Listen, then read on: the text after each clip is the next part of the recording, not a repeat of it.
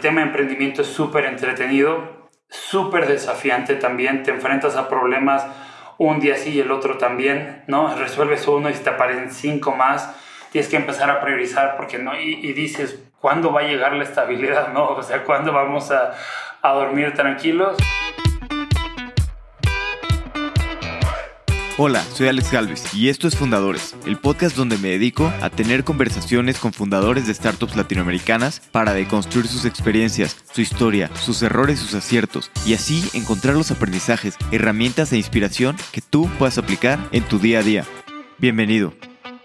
Hola mis queridos fetuchinis, hoy estoy con Gabriel León, cofundador de Oyster, un neobanco para pymes, startups y freelancers. Hablamos de su paso por diferentes empresas en el área de pago, como Mercado Pago, PayPal, Clip y Amazon. Lugar con una super exigencia y una cultura muy fuerte que le ayudó a crecer muchísimo como profesionista. Luego se decidió fundar Oyster para solucionar un problema enorme que todos los emprendedores hemos vivido, conseguir una tarjeta de crédito para una empresa nueva. Espero que disfrute esta plática con el super crack Gabriel León. Gabriel, bienvenido a Fundadores. Muchísimas gracias por la invitación, es un gran gusto platicar contigo. No, gracias a ti. Estuve leyendo y vi que tienes una super trayectoria, especialmente en tecnología y en pagos, pero me gustaría entender un poquito, digo, sé que estudiaste y programas desde chico, entrando ya realmente a trabajar en el mundo de la tecnología. Mira, justo estudié ingeniería cibernética, mi perfil es técnico 100%, estuve haciendo cosas de ethical hacking toda la carrera trabajando para empresas de seguridad, tenía ganas de estudiar una maestría en Israel, en Israel son bastante fuertes en temas de seguridad. Estaba con mi proceso de la, del permiso para ir a estudiar y todo. Y empezó la guerra del Golfo en aquel momento, en el 2003. Mis papás eran ambos diabéticos, entonces dije, híjole, estar allá va a ser un poco complicado, voy a tener a mis papás preocupados. Y justo en la embajada conocí a unos chavos que trabajaban en Accenture. Me dijeron que la situación estaba difícil, me invitaron a que fuera a, que aplicara para posiciones en Accenture y me tocó incorporarme al equipo de, servicios financieros. La verdad es que a partir de ahí fue cuando empecé a empaparme de, de todo lo que era una plataforma core bancaria, porque Accenture tiene un sistema que se llama Altamira, que es el, el sistema principal que utilizan Bancomer, en ese entonces eran Bancomer y BBVA, eran dos instituciones separadas, Santander y Serfín, Banorte, Bancrecer, Banco Azteca, un montón de instituciones lo tenían y me tocó desarrollar mucho y fue súper interesante porque uno buscaba las tecnologías más nuevas y los bancos desarrollaban todo en COBOL para mainframe por la plataforma que tenían y era como, ¿cómo? O sea, voy a usar una tecnología de hace 15 años y sí, y fue bastante divertido, entretenido conocer. Tuve la fortuna de, relacionarme con gente muy inteligente, uno de ellos es mi mentor, es mi gran amigo, se llama Carlos Goya. Me invitó, él se fue de Accenture a Prosa y me invitó a colaborar con él. Me fui a Prosa, que es el switch más grande de Latinoamérica para conectar instituciones financieras. Aquí ya me tocó participar principalmente en proyectos relacionados con procesamiento de tarjetas de crédito y débito, tanto en terminales como en cajeros, como en todos los distintos medios de acceso. Aprendí muchísimo ahí, y me tocó participar en definiciones como el token Q6 para meses sin intereses, token Q2 para comercio electrónico. Son términos técnicos de la mensajería que se utiliza para, para este tipo de transacciones, ¿no? Y ahí vino una historia simpática. Uno de mis amigos estaba aplicando para una posición en Mercado Pago como country manager. Me llamaron a mí para pedirme referencias porque él era, él era mi compañero, hacíamos cosas juntos. Y de repente me dijeron, ¿sabes qué? tu amigo no se quedó, pero nos encantó tu perfil, queremos ver si tú quieres participar. Y le dije, pues sí, me encantaría, Mercado Libre era algo bastante novedoso, era bastante bueno en aquel momento. Entonces participé en el proceso y me quedé.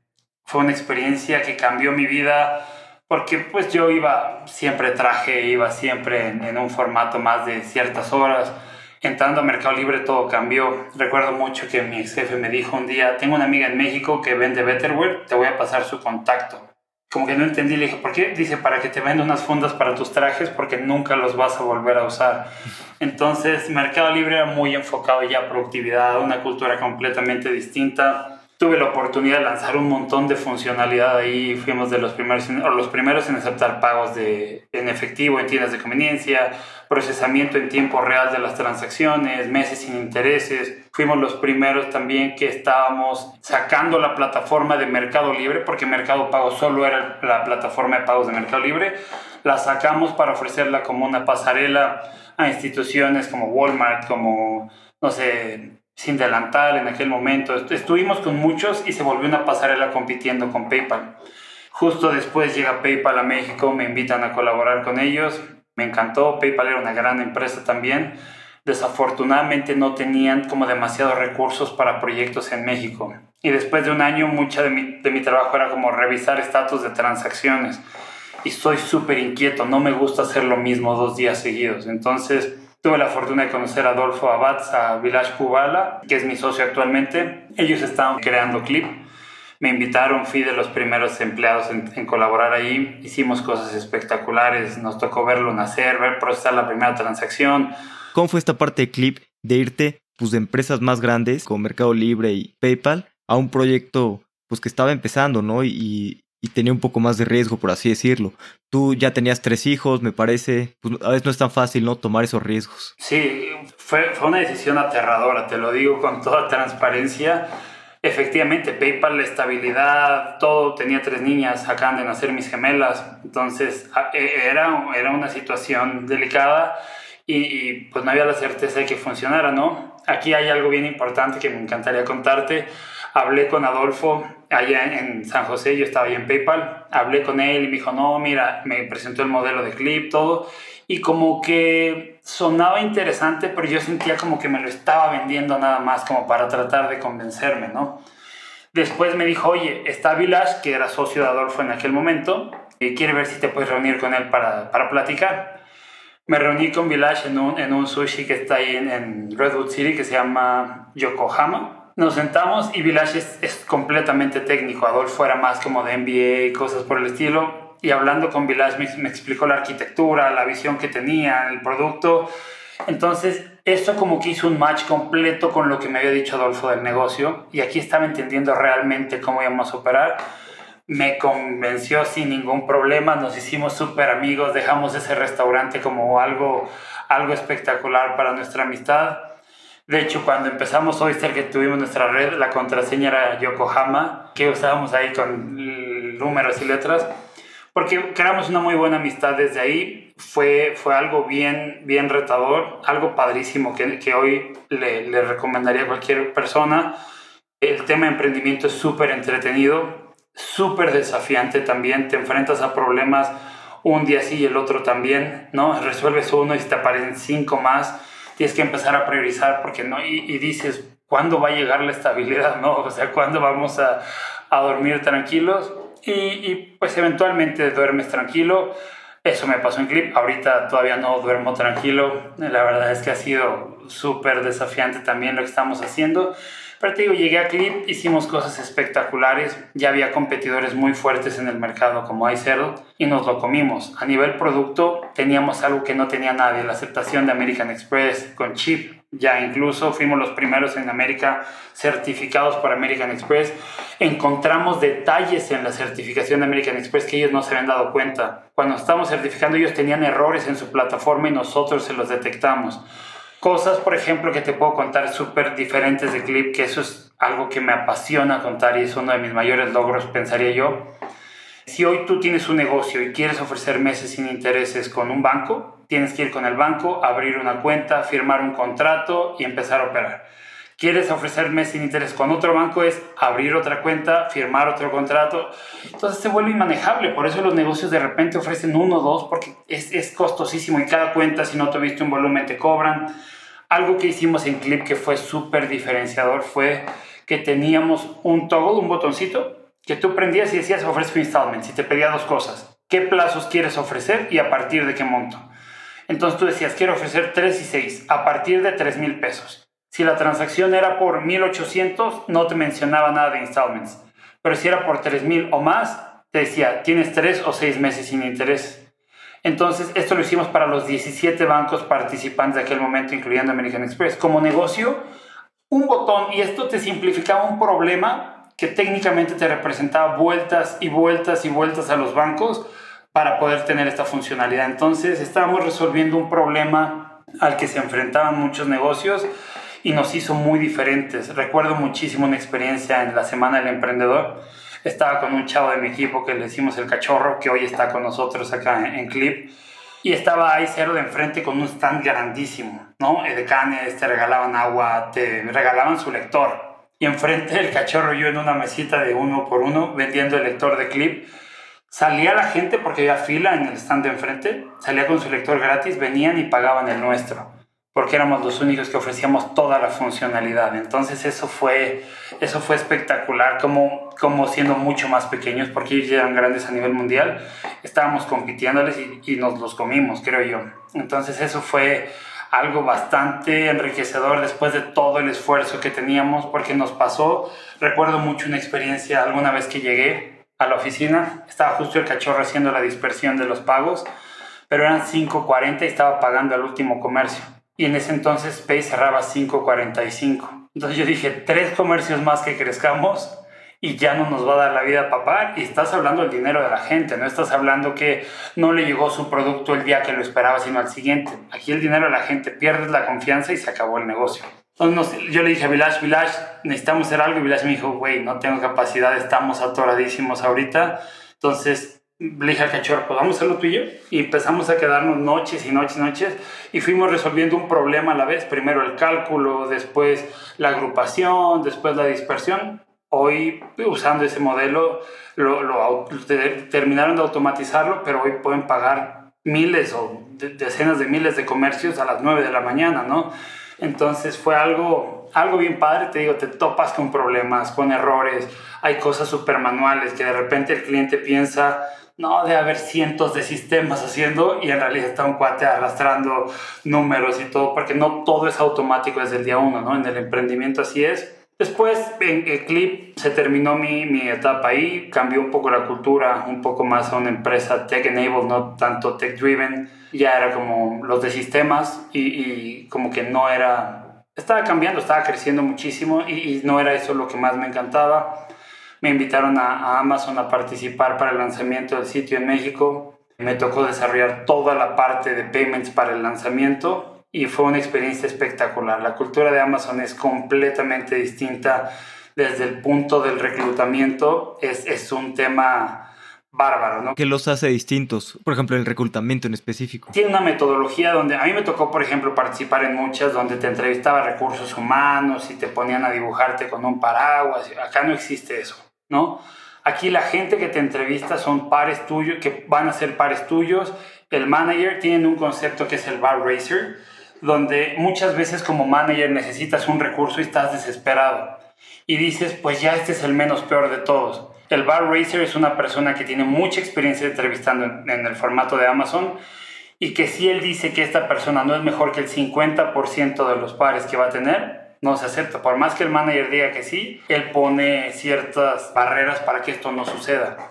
Entonces, cuando ya mi proceso, no recuerdo el número exacto, pero eran miles los que habían entrevistado y éramos 35 a los que habían contratado. Y miles calificados, no gente que solo mandó su currículum, sino de, de, decenas de miles que lo mandaron, filtraron, entrevistaron y nos habíamos quedado 40 o algo así. Pero trabajar con la gente era espectacular. La cultura es muy distinta, es muy ruda eso, eso cuesta trabajo al principio porque te dicen, Alex, vas a lanzar esto el lunes y como latino quieres dar explicaciones. Entonces empiezas, es que fíjate que estamos, eso no te pregunté, vas a lanzar sí o no. Y, te ofendes, ¿no? O sea, es como, este cuate, ¿qué, le pasa, no? Está, está como muy agresivo. Y cuando te das cuenta que es de cara a la productividad, lo tomas y te lo haces tuyo todo el tiempo. Hoy yo hablo con mis niñas, Samantha, ¿ya hiciste la tarea?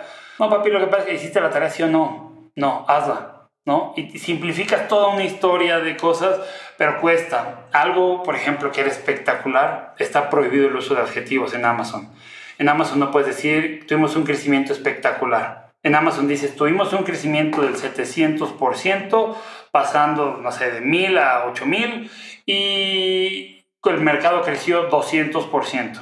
Entonces dices, wow, suena espectacular pero dices, tuvimos un crecimiento del 100%, pasamos de dos clientes a cuatro, como que dices, ah, no está tan espectacular, ¿no? Pero la gente que lee tu documento es la gente que determina si es espectacular o no. No había presentaciones en PowerPoint, todo era basado en datos, que eso es lo que más me gusta en la vida, los números. Soy, soy, todo el tiempo estoy jugando con números en, la vida, mi vida diaria con las niñas. Voy caminando y voy contando, haciendo series de Fibonacci, no sé, me encanta esa parte. Y, y, en Amazon todo era así, justificabas todo con datos y eso es espectacular porque te vuelve mucho más objetivo, ¿no? Si hay una parte cualitativa, pero la cuantitativa era fundamental. Entonces, desde el proceso de reclutamiento, la gente que me entrevistó, preguntas rudísimas, ¿no? ¿Y cómo lo hiciste? ¿Y cómo era tu análisis? ¿Y cómo están las columnas? ¿Y los renglones? ¿Y qué fórmula? O sea, a ese nivel de detalle que si estás mintiendo, se acabó tu entrevista, ¿no? Ya después te entrenan para poder entrevistar tú también y algo que, que haces mucho es, te estás entrevistando y lo que hicimos, no me digas lo que hicimos, dime qué hiciste tú. Ah, bueno, lo que yo, o sea, y todo el tiempo estás insistiendo para tratar de sacar toda la ventaja de esta entrevista y conocer lo más que se pueda al candidato, ¿no? Entonces ya desde ahí era espectacular. Te doy una, una anécdota, en Mercado Libre lanzamos la conexión con American Express en dos semanas y media. En Amazon nos tardamos casi 12 meses por la cantidad de sistemas que toca, pero la conciliación es a nivel de centavo. Cada transacción se concilia con la plataforma que teníamos. Después el pago que me haces de esas transacciones conciliadas tiene una referencia que conciliamos contra los bancos. No, no, es, es una locura todo lo que toca, todo lo que se debe envolver. Es una empresa muy grande, pero todavía muy dinámica. ¿No? este tema de, de, los equipos, que si no puedes alimentar a tu equipo con dos pizzas, es demasiado grande el equipo. Esto lo hace súper entretenido. Me encantó. Y tuve la fortuna de desarrollar varias cosas ahí en temas de payments. Al final fue la tarjeta de débito con Banorte, que fue una tarjeta 100% digital. Algo bien enriquecedor que me gusta mucho contar cuando llegué ahí, me dijo mi jefe, un cuate brillante de mi edad, súper inteligente y me dijo, aquí te trajimos para que nos digas qué hacer, no para decirte qué hacer. Entonces dice, nadie tiene más experiencia que tú en temas de medios de pago, vamos a aprovecharlo. Me acuerdo de mi primera junta con el VP, con Alexandre Gañón, y me dijo, quiero que desarrolles pagos de, en tiendas de conveniencia. Y le dije, no. Y todo el mundo volteó a verme como diciendo, ¿cómo que no? Le dije, bueno, a mí me dijeron que venías a decirles qué hacer y eso no es la solución. ¿Por qué? Pues matas la experiencia de usuario, tiene que salir, de repente está topado en los límites que no puedes comprar. ¿Y qué propones? Dije una tarjeta de débito que puedas sacar fácilmente y que vaya para toda la gente no bancarizada que necesita pagar en tiendas de conveniencia. De esta forma va a tener un medio para poder pagar de manera instantánea, no se pierden las compras de impulso, va a tener una herramienta para poder comprar en otros lugares y lo vas a volver más recurrente a ver, preséntanos el proyecto. Hice todo el análisis que se tenía que hacer, muchísimos datos, cuántos usuarios había, cuántas transacciones en efectivo. Entonces al final lo presenté, lo aceptaron y la lancé. Y nos fue espectacular. Los primeros meses teníamos cientos de miles de tarjetas. Entonces, curiosamente, en ese momento me marcó Village. Village tampoco estaba ya en, en Clip. ¿Y cómo fue un poquito la diferencia, espérate, ahí del mercado? Porque ya llevabas en, en pagos digitales pues, más de 10 años, ¿no? ¿Cómo has sentido la evolución, por ejemplo, cuando sacaste esta tarjeta digital en Amazon contra, pues, el principio, ¿no? De tu carrera en, en pagos. Yo creo que el gran trigger que se activó fue la llegada de Amazon. Te lo digo, con PayPal y con Mercado Libre, aunque eran empresas muy importantes, me la pasaba tocando puertas en los bancos para ver qué podíamos hacer, para cuando llegó Amazon, los bancos estaban tocándome la puerta para poder hacer algo. Entonces, ya había mayor disponibilidad. Habían llegado ya muchas de las plataformas digitales como Netflix, como Spotify, como Uber. Entonces, de repente eso no existía. Cuando ya de repente se vuelve muy común que puedes asociar tu tarjeta a una plataforma, la gente lo toma mejor. Entonces, hoy si tú le preguntas a alguien, a un chavo recién salió de la escuela, ¿qué prefieres? ¿Te doy efectivo y vas a depositar en Oxxo? O te doy una tarjeta, el chavo va por la tarjeta, no quiere estar perdiendo tiempo en una sucursal. Entonces, eso hizo una gran diferencia y también se complementó con el nivel de atención de Amazon, ¿no? Cuando tú compras en Mercado Libre, Mercado Libre tristemente nos enseñó a comprar con miedo. Asegúrate de revisar la reputación, asegúrate tú, tú eres el que lo dejó subir, ¿no? A mí déjame comprar tranquilo. Esto en Amazon nunca tuviste que preocuparte por eso. Empieza a comprar, te llegan los productos al día siguiente, a veces mismo día, eso da muchísima confianza a la gente, ¿no? Entonces, porque poner tu tarjeta, y, la gente no empieza comprando una pantalla de 75 pulgadas, normalmente la gente compra un libro, una película. Llegó, a lo mejor para la otra se anima por un, no sé, unos zapatos. y luego el celular, luego la computadora, como que va subiendo, pero cuando ves que el servicio siempre es el mismo, ayuda. Afortunadamente hoy Mercado Libre está haciendo mejoras espectaculares para poder competir. Creo que tardó demasiado, pero ya lo está haciendo. Entonces hoy eso da todavía más certeza. Creo que faltan muchos sitios en México. ¿no? Hoy, salvo esos dos, no hay demasiada competencia o demasiadas alternativas. Si no encuentras algo en Mercado Libre o en Amazon, es casi seguro que no lo vas a encontrar en, en México. Entonces, eso es lo que falta como mayor variedad de productos para que siga creciendo el ecosistema. Pero creo que eso fue fundamental para que la gente empezara a cambiar. Y también que la banca evolucionó. El mismo Banamex en su momento sacó Saldazo con Oxxo, ¿no? que era un producto horrible que tenías que tramitar en la, en la caja de, del Oxxo y luego no te lo querían hacer porque están viendo que hay fila de 10 personas y sabe que capturar los datos se va a tardar 5 o 10 minutos. Decía, no tengo tarjetas. Entonces, como experiencia no era bueno, pero ya había una alternativa. Llegaron todos los neobancos también. Una de las primeras tarjetas que salieron fue la de Banorte con, con Amazon. Nos fue muy bien, tenía beneficios y era 100% digital. El proceso te pedía tu CURP. Si te sabías tu CURP, creo que lo, lo, único que te pedíamos era tu dirección a donde te la íbamos a enviar, porque con el CURP teníamos todos los datos que necesitábamos. Entonces, era algo bastante dinámico, algo que funcionó bastante bien y el, el nombre de Amazon ayuda mucho. Entonces, te digo, Vilas me, busca para decirme que tiene mucha información, que ha estado viendo de un producto para negocios. Dice, pero no sé si México esté listo para el tema 100% digital. Yo le dije, pues yo acabo de lanzar la tarjeta y, está yendo muy bien, claramente la gente la está adoptando.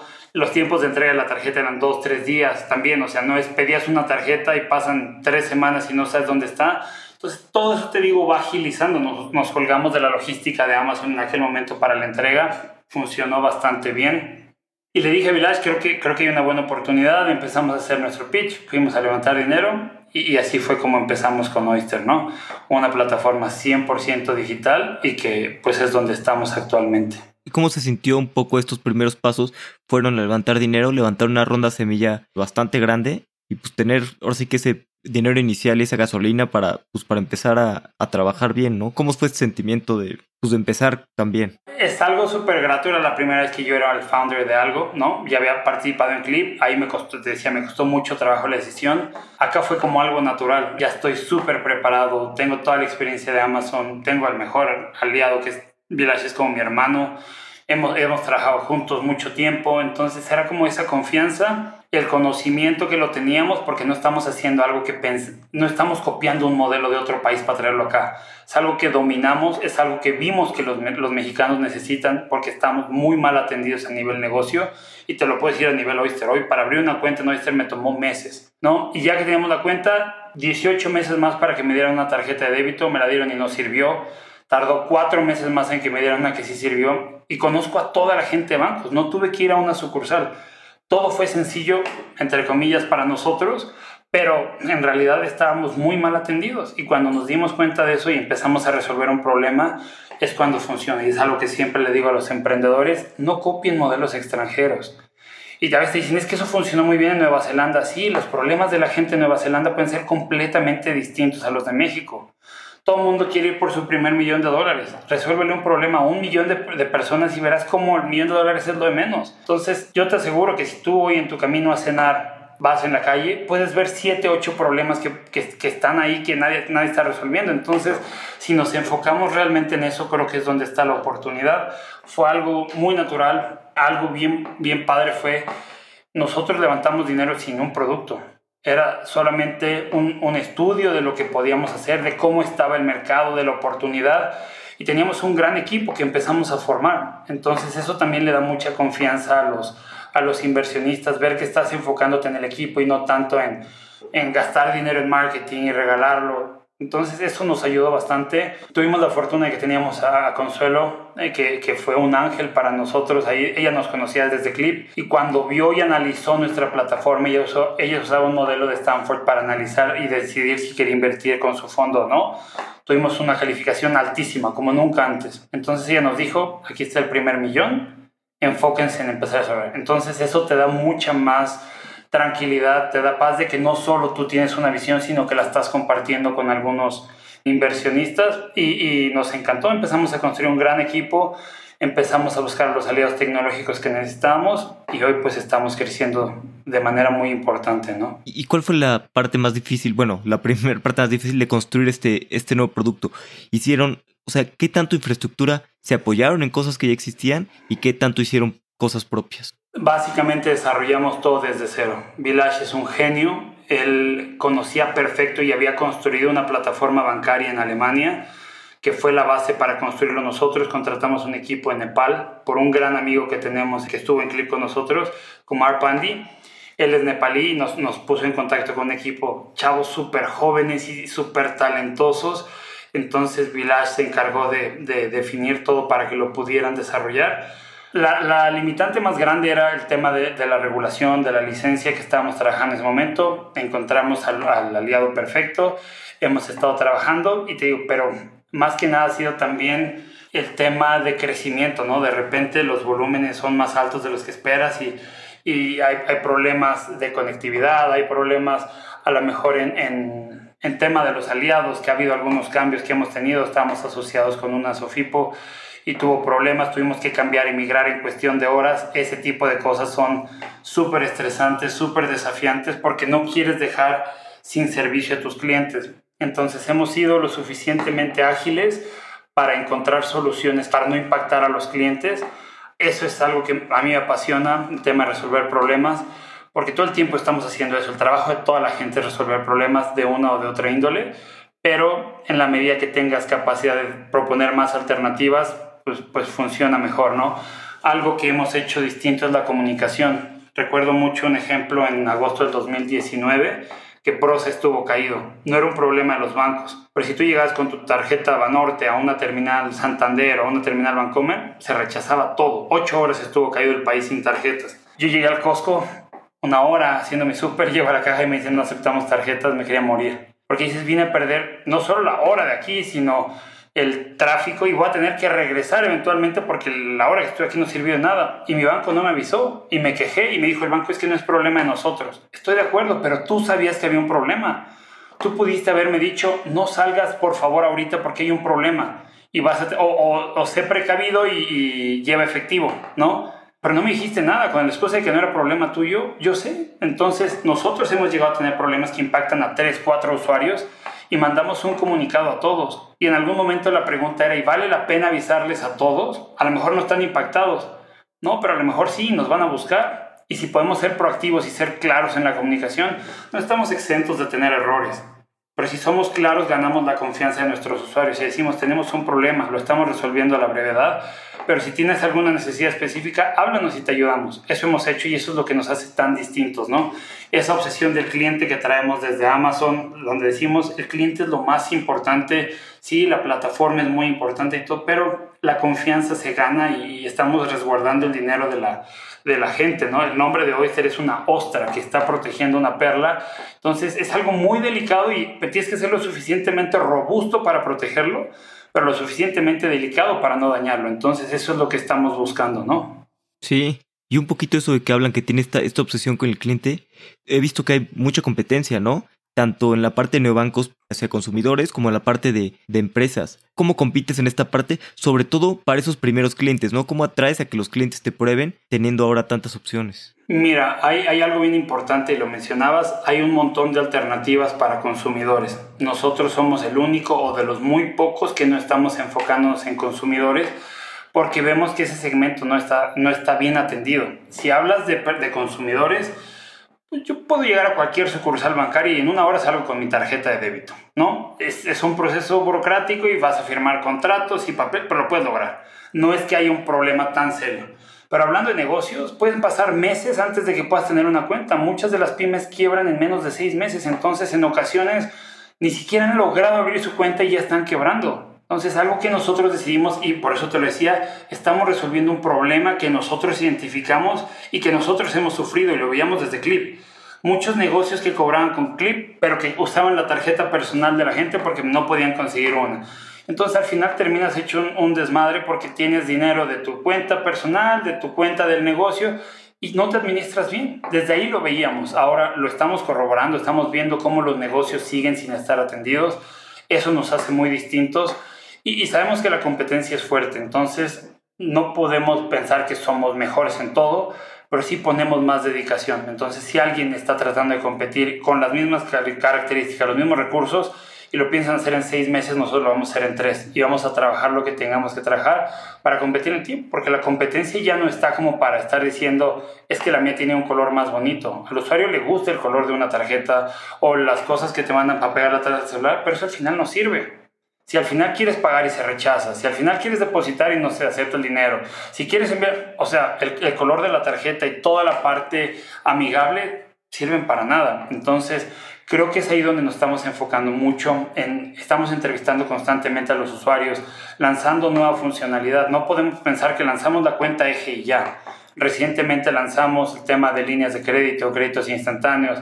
Estamos por lanzar tarjetas de crédito que faciliten la vida de los negocios. Al final queremos que ellos enfoquen su tiempo en crecer el negocio, no en resolver temas administrativos. Tengo una prima en Querétaro que adoro, tiene sus negocios y la ves en la noche en su cama sentada mandando facturas. Entonces la vida se queda ahí. Si podemos hacer mucho más para ellos que lo que hace un banco, porque un banco tiene sus prioridades claras, nosotros tenemos las prioridades claras y son las necesidades de los clientes. Si ofrecemos soluciones, ahorita lanzamos un tema de cobranza, podemos permitirte desde nuestra aplicación mandar una factura para cobrar tus servicios. Tú diste una consultoría, lo mandas ahí, el cliente te puede pagar con tarjeta, con efectivo o una transferencia y queda registrado en tu plataforma. Entonces, estamos tratando de simplificar todas las tareas que tienes que hacer relacionadas con temas financieros para que tú te olvides por un momento de esta parte, de este ecosistema, porque lo estamos resolviendo por ti, ¿no? Está buenísimo esto que mencionas de poder mandar tus facturas para cobrar y todo.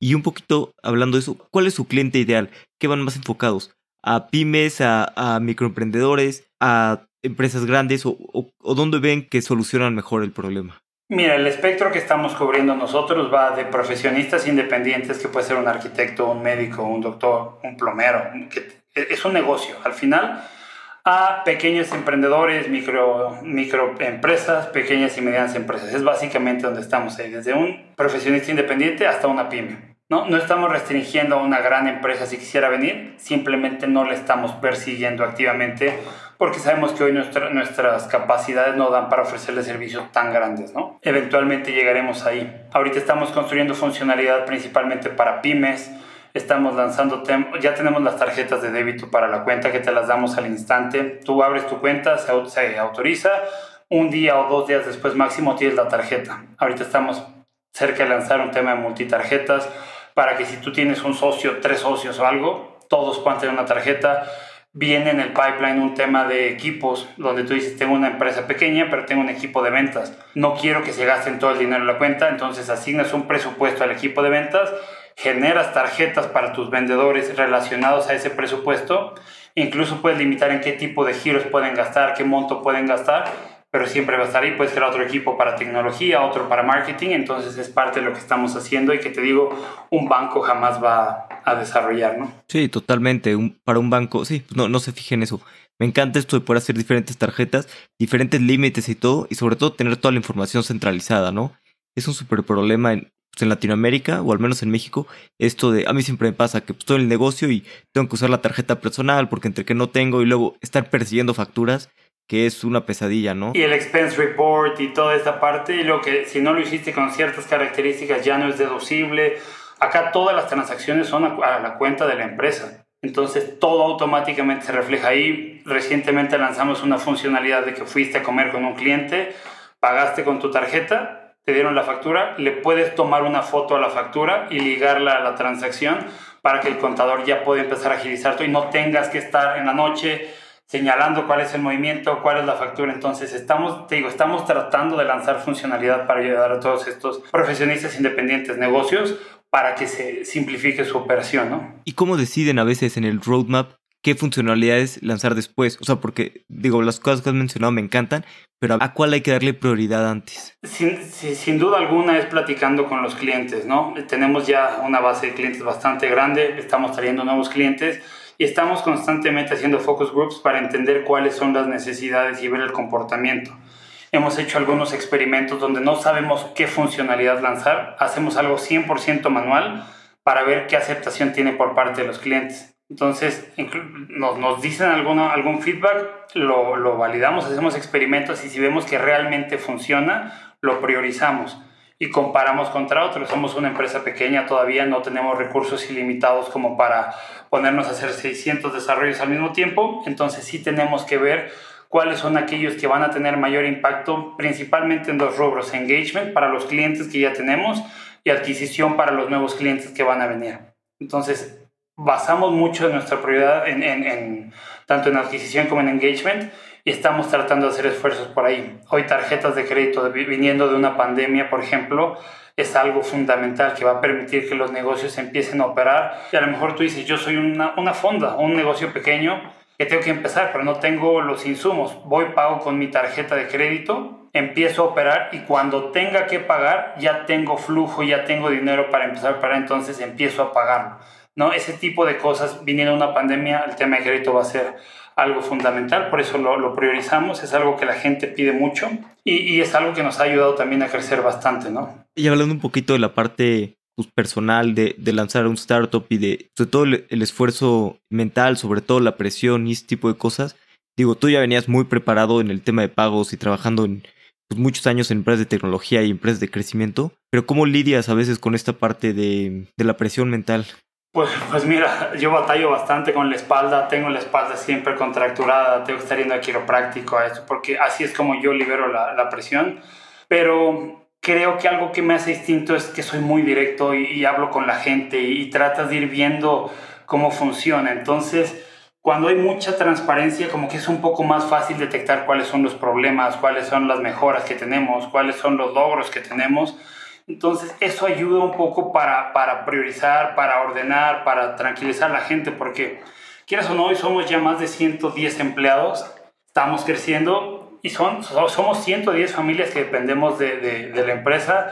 Entonces, no duermes tan tranquilo por la situación que estamos atravesando de la pandemia, por todo, como que sí, sí, se incrementan tus niveles de estrés, ¿no? Pero hay una muy buena comunicación interna, hay una muy buena relación de la gente.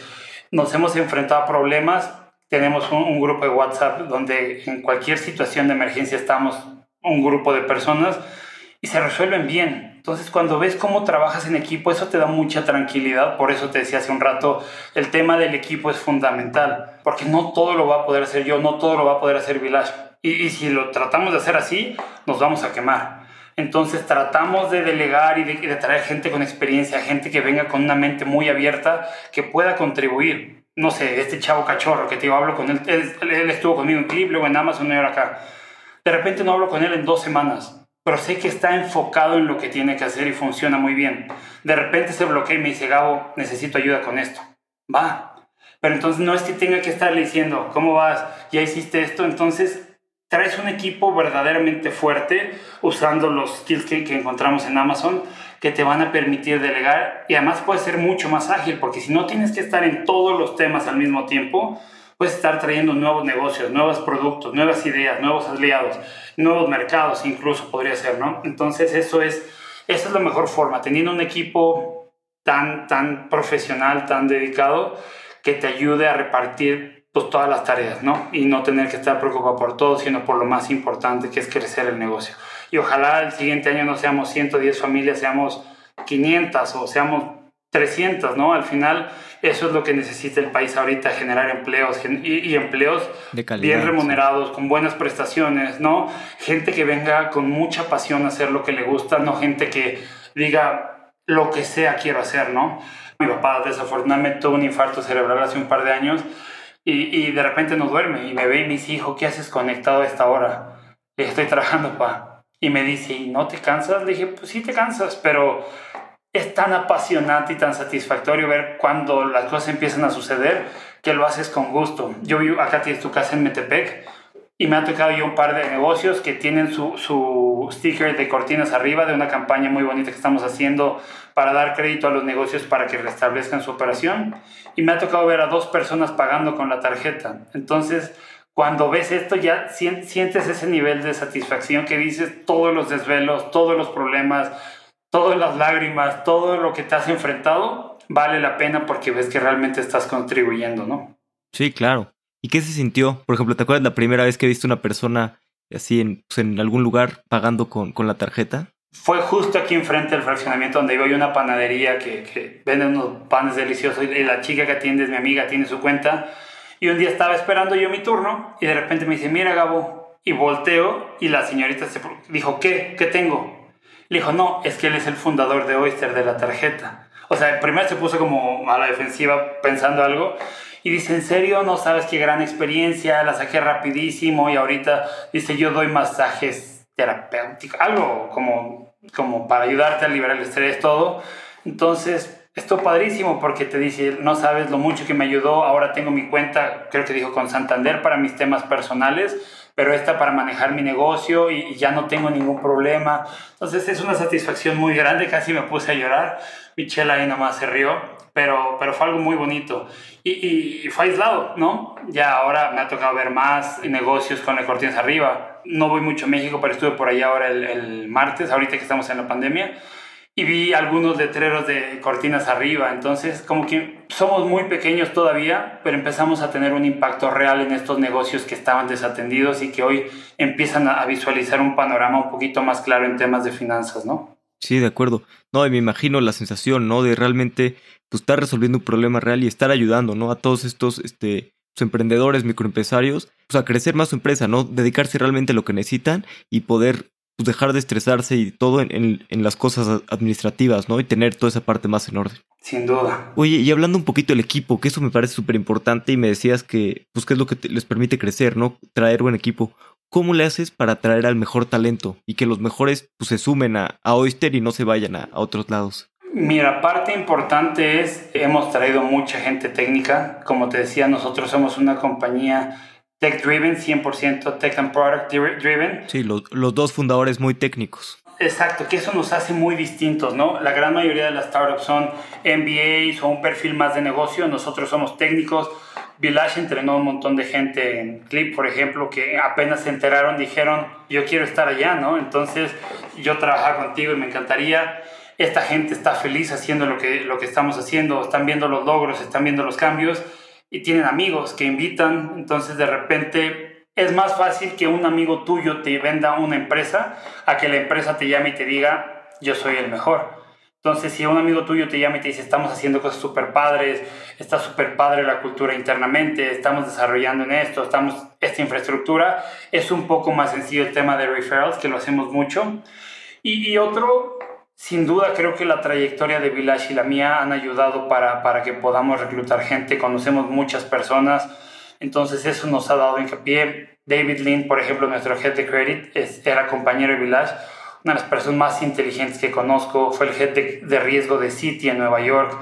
Entonces, para el tema de crédito es, es como estar hablando con un mago, ¿no? O sea, porque no, no sabes de dónde saca tanta cosa tan, tan espectacular. Entonces, cuando empieza a ver que el equipo y, y pues el C-Level está bien conformado, también mucha gente empieza a ver las trayectorias de las personas y, y dicen, oye, ¿qué, qué, qué, trayectoria tan, tan destacable, David, todo lo que ha hecho, Village, todo lo que ha hecho Amanda. Entonces, vamos trayendo a gente que, que, que, sigue un poco el perfil y que se da cuenta de lo que estamos haciendo, ¿no? Y además, no nada más es que vengan, el tipo de entrevistas que hacemos es parecida a las de Amazon, donde sí somos muy exigentes, no nos importa tu edad, tu sexo, tus preferencias sexuales, nada, nada nos importa más que tu capacidad de contribuir con el equipo. En Amazon jamás se le preguntó a alguien la edad que tenía, jamás se le preguntaron las preferencias, te corrían yo creo si hacías una cosa así. Y aquí hacemos lo mismo, te queremos por tu talento, no por tu gusto musical, no por tu gusto, por tu religión. Entonces vamos a ponerte a prueba en las entrevistas para ver que verdaderamente te acoplas a la, a la cultura que tenemos en la compañía. Y, y, si es así, pues tienes las puertas abiertas para venir acá, ¿no? ¿Y qué sigue para, para Oyster? ¿Qué quieren lograr en los siguientes dos años? Pues mira, uno es el crecimiento exponencial que estamos teniendo, vamos muy bien. Nueva funcionalidad para seguir atrayendo nuevos clientes y yo creo que empezar a pensar en la expansión eh, a otros mercados. No, no queremos hacerlo de manera acelerada porque queremos estar bien consolidados en un lugar para después tratar de replicarlo. La problemática puede ser parecida. No quiere decir que vamos a hacerlo exactamente igual, porque como te decía, no quiere decir que la problemática de México y Colombia o Chile o Perú o Argentina son iguales son parecidas, pero vamos a tener que hacer algunos cambios. Si no está muy sólida nuestra plataforma acá, va a ser un poco más difícil tratar de solidificar la plataforma aquí y al mismo tiempo estar haciendo los ajustes en otro lugar. Entonces, por eso queremos ir eh, poco a poco, pero esa es la parte. Tener un número de clientes más grandes nos ha ayudado mucho también, así como en el reclutamiento, el que un empleado hable bien de ti te ayuda a traer empleados de calidad. En el tema de clientes, que los clientes empiecen a referirte y te digan, mira, a mí me resolvió esto, también ayuda. Entonces, en la medida que vamos teniendo más clientes, el crecimiento debe ir siendo exponencial y eso, eso va a ser muy importante para nosotros lanzar los nuevos productos que tenemos en mente, completar los temas de nuestra licencia y tener una institución súper robusta que, que dé la garantía y la certeza a los clientes de que su dinero está seguro y que van a tener herramientas que les permitan crecer su negocio. Sí, claro, totalmente. Y la verdad es que suena muy bien a futuro estos planes. Hasta se me antoja aplicar ahí para trabajar de, de, de lo pues lo interesante, ¿no? Los problemas que están resolviendo y el equipo, ¿no? Sobre todo me encanta, la verdad es que los equipos que están muy técnicos Digo, yo, yo no soy técnico, programa aunque medio mal, pero, pero ahí me puse a leer código y al menos veo, me doy cuenta de si el otro es bueno o malo, ¿no? Claro. Yo soy malo, pero, pero bueno, lo básico sé. No, no, pues te invitamos a que entres a nuestra página para que veas las posiciones que tenemos abiertas. Sí, un puesto, un puesto no tan técnico, me animo. Por supuesto. Oye, pues vamos a pasar a la última parte, que es la serie de preguntas finales de reflexión. Las preguntas son cortas, las respuestas no necesariamente deben de serlo. Ok. ¿Cuál es el libro que más has recomendado? Pues yo creo que son dos, uno en término personal y otro en término profesional. Para mí es más importante el que sea título personal porque antes que profesionistas somos personas. Y, ese libro es uno que se llama Los árboles mueren de pie, de Alejandro Casona. Habla de una fábrica de sueños e ilusiones que atiende las necesidades de gente para hacerle sus sueños de cierta forma realidad. Es un cuento muy corto, es un cuento muy bonito, de hecho hay una obra de teatro, pero yo, yo concuerdo mucho con esa idea. Hay gente que le gusta soñar y no despertarse. Yo soy el que está desesperado por despertar para empezar a construir los sueños, los productos, todo, nada se hace solo, vaya. El cambio del país, por ejemplo, no se va a lograr nada más por un cambio de presidente, por un cambio de senador. Mientras no entendamos que el cambio depende de nosotros, no vamos a lograr nada. Entonces yo soy esa persona que trata de contribuir su granito de arena, todo el tiempo construyendo, todo el tiempo pensando cómo mejorar. Y este libro que es de Fábrica de Sueños te dice, pues hay que pensar en grande, no nada más hay que pensar en quiero un trabajo para sobrevivir. Es quiero un trabajo que me apasione que me haga vivir cómodo y tranquilo y que no me tenga que preocupar.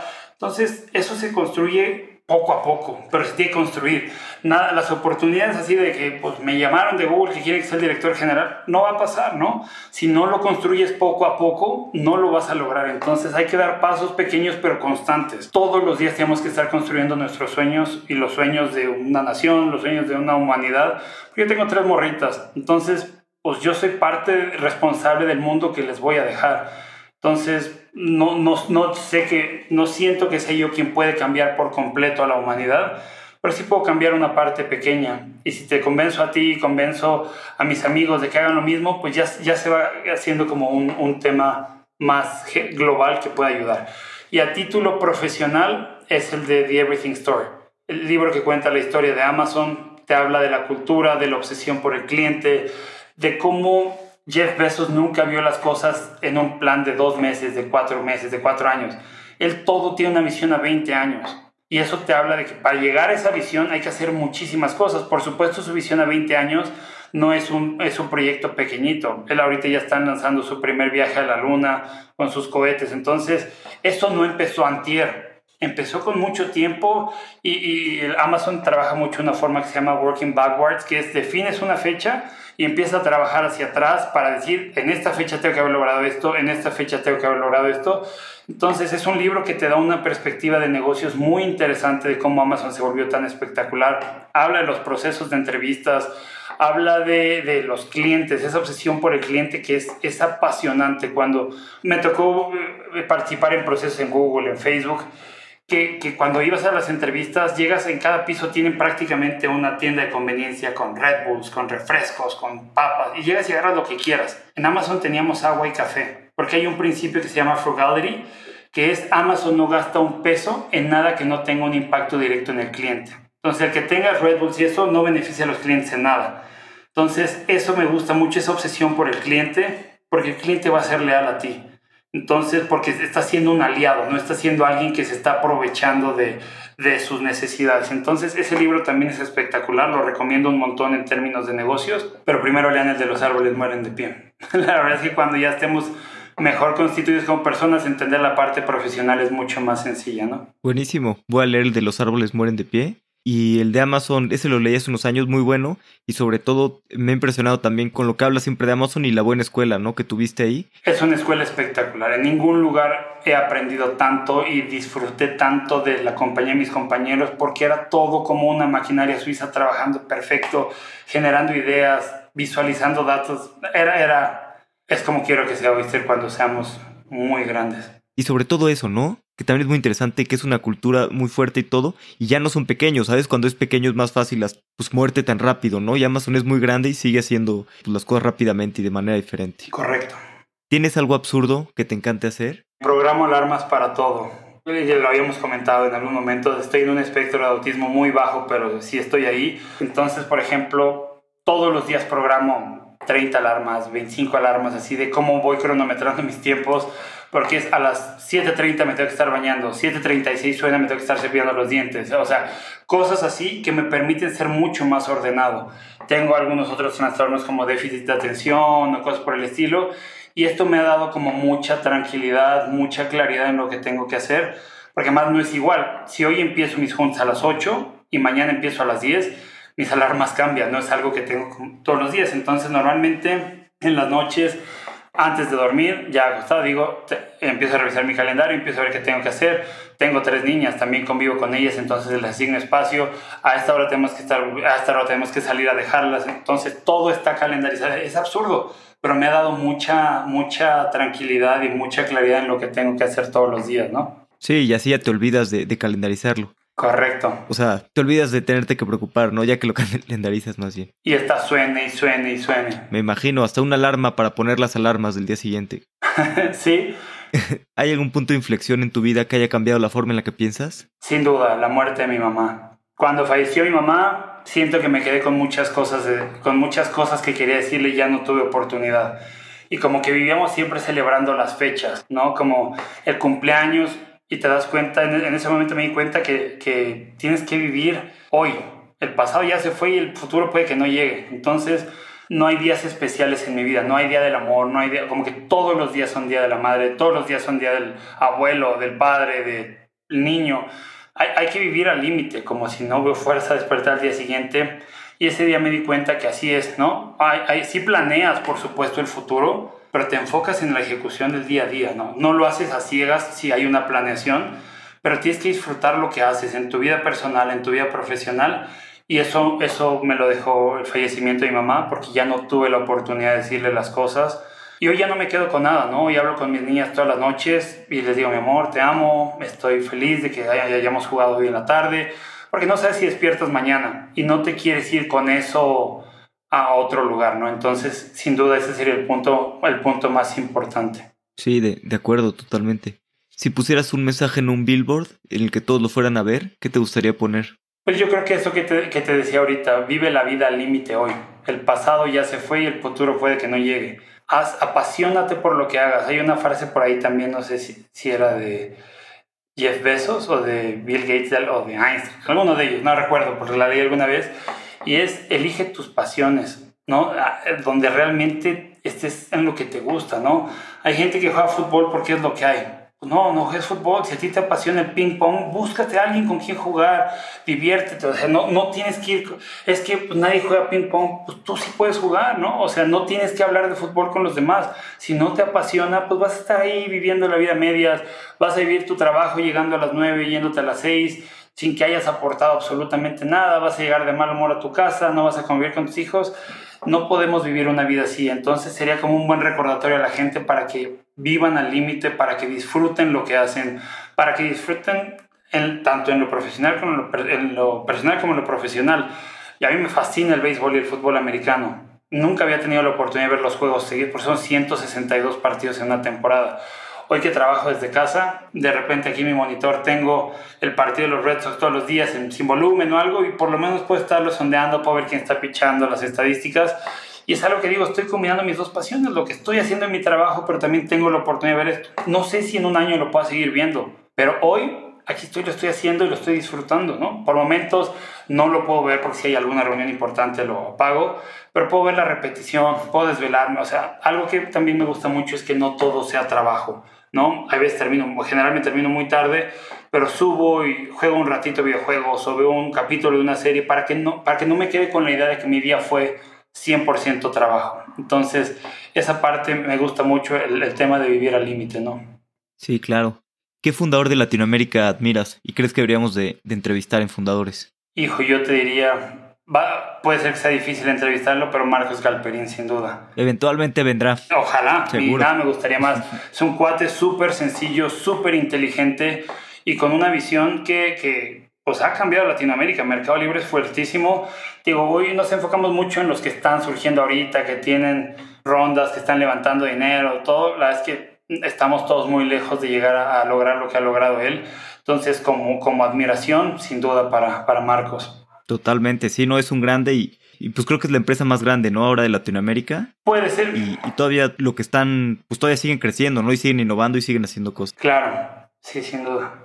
Gabriel, ¿dónde podemos saber más de ti, saber más de Oyster? Oyster.io es la página que tenemos, ahí pueden conocer todo acerca de nuestro producto y a mí me pueden buscar en todas mis redes sociales como Nomás Gabo, incluyendo la palabra Nomás, ¿no? Tengo LinkedIn, tengo Twitter, tengo Facebook y tengo Instagram. No soy el más activo ahí, pero siempre están y, y me pueden buscar directo. Mi correo es gabo.oyster.io también estoy disponible, soy alguien que trata de ser lo más accesible. De repente llega una cantidad de correos que ya no puedo responder todos. Por ejemplo, en LinkedIn, después que cerramos la ronda, traté de contestarlos a todos. Llegó un momento en que ya no me daba abasto porque mucha gente ofreciéndote servicios, ofreciéndote alianzas, cosas.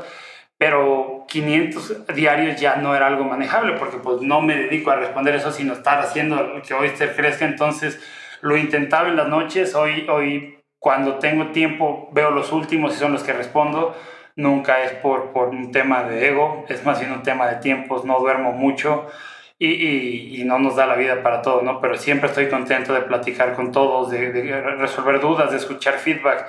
Eso es algo que me importa mucho. Trato de estar muy al pendiente de lo que la gente piensa de Oyster, las experiencias que han tenido, buenas y malas, porque solo así vamos a poder construir lo que la gente necesita, ¿no? De acuerdo. Gabo, pues muchas gracias por tu tiempo, la pasé increíble el tiempo es lo más valioso que tenemos. Siempre podemos hacer más dinero, pero no más tiempo. Correcto. Te agradezco muchísimo la invitación y un, un saludo grande a toda la gente que escucha tu podcast.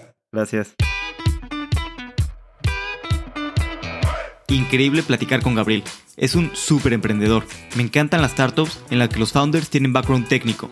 Quedé fascinado con todo lo que me platicó de Amazon. Si conoces otros alumni de Amazon que estén creando cosas impresionantes, me encantaría conocerlos. Si te gustó el episodio, compártelo en Instagram para que más personas conozcan fundadores. Además, estamos armando un ebook con aprendizajes de las entrevistas y se lo vamos a mandar de regalo a todos los que comparten Instagram y nos taguen. Así que si compartes en Instagram, no te olvides taguearnos para que te lo mandemos de regalo. Hasta la próxima.